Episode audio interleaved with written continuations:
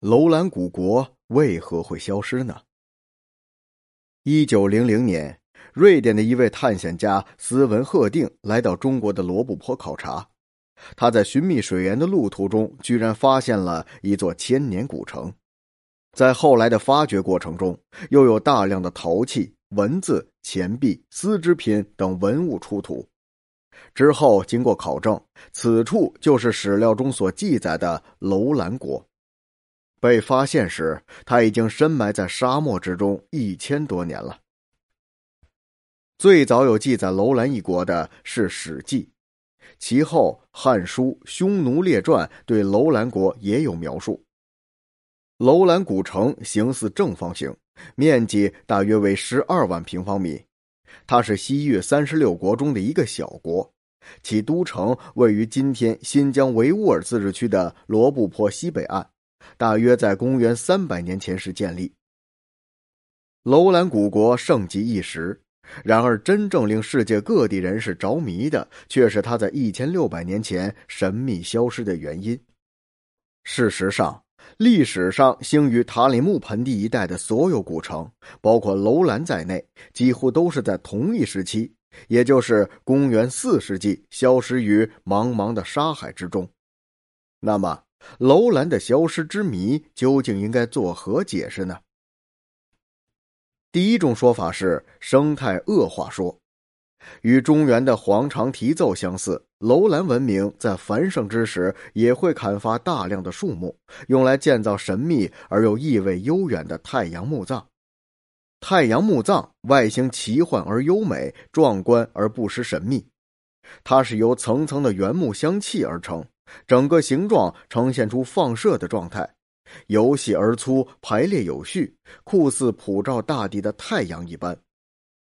由于树木被大量的滥伐，再加上身处内地，其自然气候本就干燥多风，水源缺乏，最终这里的生态平衡遭到了极大的破坏。沙漠逼近，楼兰人为了逃荒才远离家乡。第二种是战争说。东晋是我国历史上战乱不断的年代，而楼兰古城又因为其地理位置在军事中的重要性，楼兰国也因此成为了各方正想霸占的战略要地。频繁的战争将楼兰文明一洗而尽，民不聊生，百姓开始逃亡，楼兰国最终在战争中走向死亡。第三种说法是水源匮乏。楼兰文明得益于塔里木河的流经，然而在东汉之后，由于河流改道，楼兰国也因此丧失了主要水源。虽然后来也曾将河水引入楼兰区域，但最终还是没有能够让楼兰摆脱断水的命运。第四种说法是灾病说，疾病蔓延的速度超过了楼兰人逃命的步伐。很多人都相信瘟疫是致使楼兰消失的最终原因。相传这种瘟疫就是可怕的热窝子病。一个地域只要有人感染了这种疾病，在落后的生产力条件下，必然会将灾难殃及几乎所有成员。楼兰古城的人民就遭遇了这场不幸。一九八零年。在新疆维吾尔自治区发掘的一具楼兰女尸，为原本如梦一般的楼兰文明又盖上了一层面纱。楼兰文明显得神秘莫测。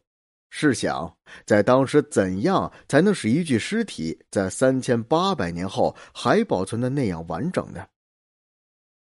上无飞鸟，下无走兽，遍及望目，唯以死人枯骨为标识耳。